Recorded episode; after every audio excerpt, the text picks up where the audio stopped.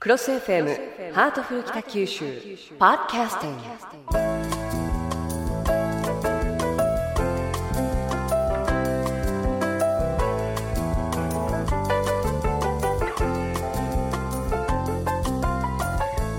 ハートフル北九州今日も私の目の前には北橋市長がいらっしゃいます。よろしくお願いいたします。よろしくお願いします。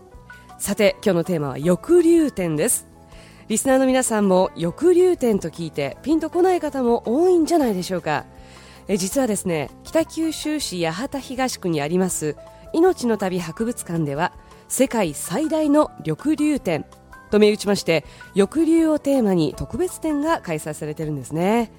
で、えー市長と私は先ほど翼流展を見てきましたけれども子供たちがたくさんいましたね。もういっぱいでした。えー、みんな目をキラキラさせながらこの翼流展を真剣に見入ってましたね。ねさあ今日はですねえまず翼流に関するクイズを命の旅博物館、えー学芸員でいらっしゃいます籔本さんに出していただきます。籔本さんよろしくお願いいたします。よろしくお願いします。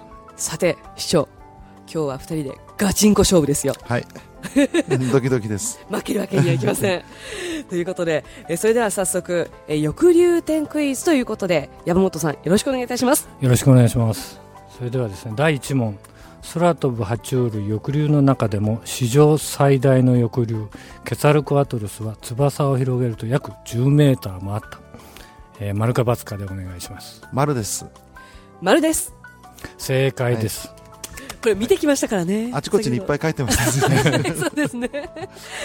で、あの、ケツァルコアトルスという舌を噛みそうな名前なんですけれども、あの、先ほどデプリカを見せていただきましたが、本当に大きいですね。これ大きいですね、ええ。あのーえー、大体大きさとして軽飛行機ぐらいあるんですよね、えーで頭がですねまた大きくて2メーター以上あります。うん。ですから我々の背丈よりも高いんですよね。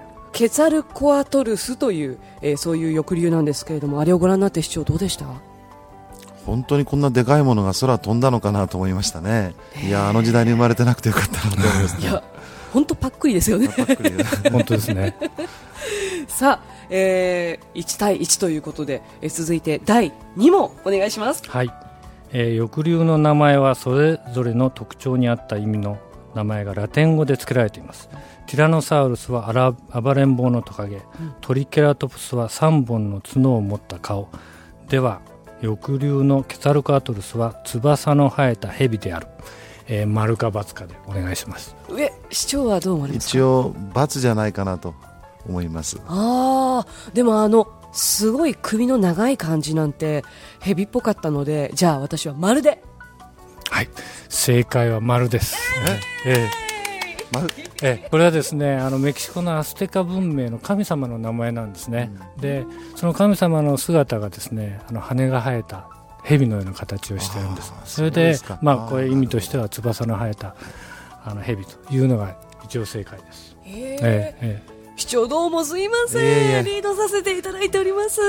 真剣にあまり説明を聞いてなかった なるほど。さあそれでは早速3問目いきたいと思います。山本さんお願いいたします。はい、えー翼竜の翼は人でいうところの5本の指のどの指か、え1本だけが、えー伸びてあの翼になってます。さてその伸びた指は中指でしょうか？罰え？罰私が翼竜だったら人差し指を伸ばしたいですよ。人差し指。ええ。ー正解はバツです。えね、どこの指なんですか？これはね薬指なんです。薬指がビューンと伸びてですねそれに膜がついて翼になってるんですね。でよく見るとですね親指からこの人差し指中指までがちゃんと化石に残ってます。えー、小指ないんですか？え小指はなくなってしまったんですね、ああええ。ー。何か事情があったんでしょうかね。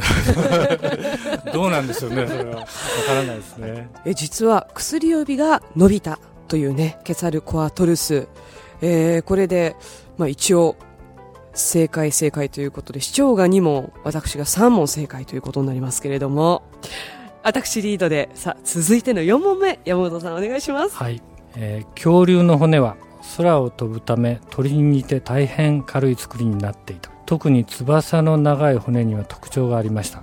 その特徴とは骨が魚の小骨のように細かったことである。マルカバス。これは難しいですね。あの化石のあれを見てるとなんとなく×のようなあまり小骨がなかったような感じが印象がありましたが一応×ということで、はい。でもあんだけのでっかい体でしょ？ということは小骨のような細いのがたくさんビーッと入ってるんじゃないかと思うんでじゃあ私は丸で。正解は×です骨がの中が中空になってるんですね、鳥と同じように。中空というのはその竹のようになっているということそうでなんですすかね。竹のようになってるということですね。それで骨自体が軽くなってるんですね。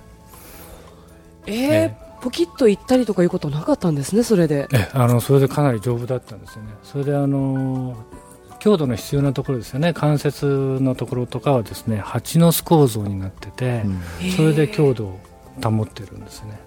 それですごく軽い体になってる、だから10メートルもあるのに体重が70キロぐら70いそうですね。へえ不思議。ということでここでちょっと並んでしまいましたね市長とはい。私と、これは最後の問題で決着ということになりますかね、えーそれでは山本さん最後の問題をお願いします、はい。最後の問題です、えー翼竜は現代のどの生物にも進化することなく絶滅してしまいました。その原因は恐竜に食べられてしまったからです。丸か×か、ここは一番僕も関心があってですね、えうん。しっかりあの見ながらですね説明をよく読んで考えてきました。はい。それは×だと思います。罰です。はい。正解は×です。あのこれはあの恐竜なんかも同じなんですけれども白亜紀の終わりにですね大量絶滅が起こってるんですね。でそれの原因は長い間分からなかったんですけれども最近の有力な説はですね巨大隕石が地球にぶつかってそれで地球の環境が急激に変わってしまった。でそそれに生き残れなかった者たちが絶滅してしまったと言われてるんですね、うん。で翼竜はですね白亜紀の終わりぐらいにはもう2つのグループしかいなかったんですでこのケツァルコアトルスを含む大型のものしかいなかったんですよね。でところが鳥はですね小さいものもたくさんいたんです。で白亜紀の大量絶滅の時に鳥はですね鳥もたくさん絶滅したんですね。ただし4分の1だけは生き残ったんです。うん。で翼竜は全部絶滅してはい。でその生き残った鳥がですね、えー新生あの白亜紀の終わりそれを超えてですね新生代に入ってあのたくさんの種類が現れてきたんですねだから今我々が空を見上げるとですね鳥が飛んでるわけ。です、あうん。生き延びた子たちがええええ。飛んでるということなんですね、いやでもその隕石が飛んできて絶滅したんじゃないかと、まあ、いろんな説があるようですけれどもその隕石説をその裏打ちするようなものも今回展示されてましたね、はい。えー、とそれはですねある地層が見つかったんです。うん。でその地層にはですね地球の表面にはあまりないイリジウムという元素が多量に含まれてたんですね、うん。でそれはおそらく、えー隕石がぶつかった時に地球の深いところからあの巻き上げられたものが世界中に広がって堆積したんじゃないか、うん。でですからその地層が発見されたことによって隕石衝突説がですね有力になったんですね。へえ、なんか本当に市長あの層だけ別の色してましたよね。いや僕もあの標本が飾ってあれ本物なんですか？あれ本物です。あれを見たのは僕初めてなんですけど、えあのなかなかグッとくるものがありますね、ええ。あの隕石が当たったんだなっていう、あれとアホウドリとえはい。この2つはあれずっと見てねあすごかったなと思いました。はい。うん。えー今日は学芸員の山本さんにお話を伺ってきたんですが山本さん最後に翼竜展の PR をお願いいたします。はい。えーこの展示会はですね日本で初めて行われる翼竜に関する展示会なんですね。で、え世界初というのを言いたかったんですけどもドイツでですね2002年にあのあったものですからでただしそれは非常に小さか小さい展示会だったんですね。でこれは日本で初めて、えー行われる翼竜の展示会です。で世界最大の翼竜展というふうに銘打ってますけれども、えー世界最大の翼竜ケサルコアトルスを展示してますので、えーまずそれが一つの大きな目玉ですね。ぜひこういう大きな生き物がいた。空飛ぶ生物がいたっていうのをぜひあの実感していただきたいと思います。もう一つはですね世界初公開の標本を中国からたくさん借りてきています。で北九州会場のみ公開されるものもありますので。でこれは全てですねあの2000年以降に見つかったここ最近見つかった標本で、えー出ました。中国でも公開されてない標本も今回世界初公開ということで展示してますのでぜひあの皆さん見に来ていただきたいと思います。市長夏休みのいい思い出になりますよね。えー、僕もね最初ポスター見た時に本当かなとこんな大きな鳥がいたんかなと思ったんですが、うん、何千万年も前のことでしょ？そうですね、あのー、はい、はい、2億2000万。2億2000万。あ2000いやそれが化石で綺麗に残ってるんだ時に感動的ですね、これはもう皆さんにぜひお越しいただいてみていただきたいですね。そうですね。はいえー、翼竜展なんですが9月2日まで八幡東区命の旅博物館での開催となっています。これだけのまとまった翼竜に関する展示というのは今後難しいだろうというふうに言われています。ぜひこの機会に命の旅博物館へお出かけください。ということで北橋市長そして学芸員の山本さんありがとうございました。ありがとうございました。ありがとうございました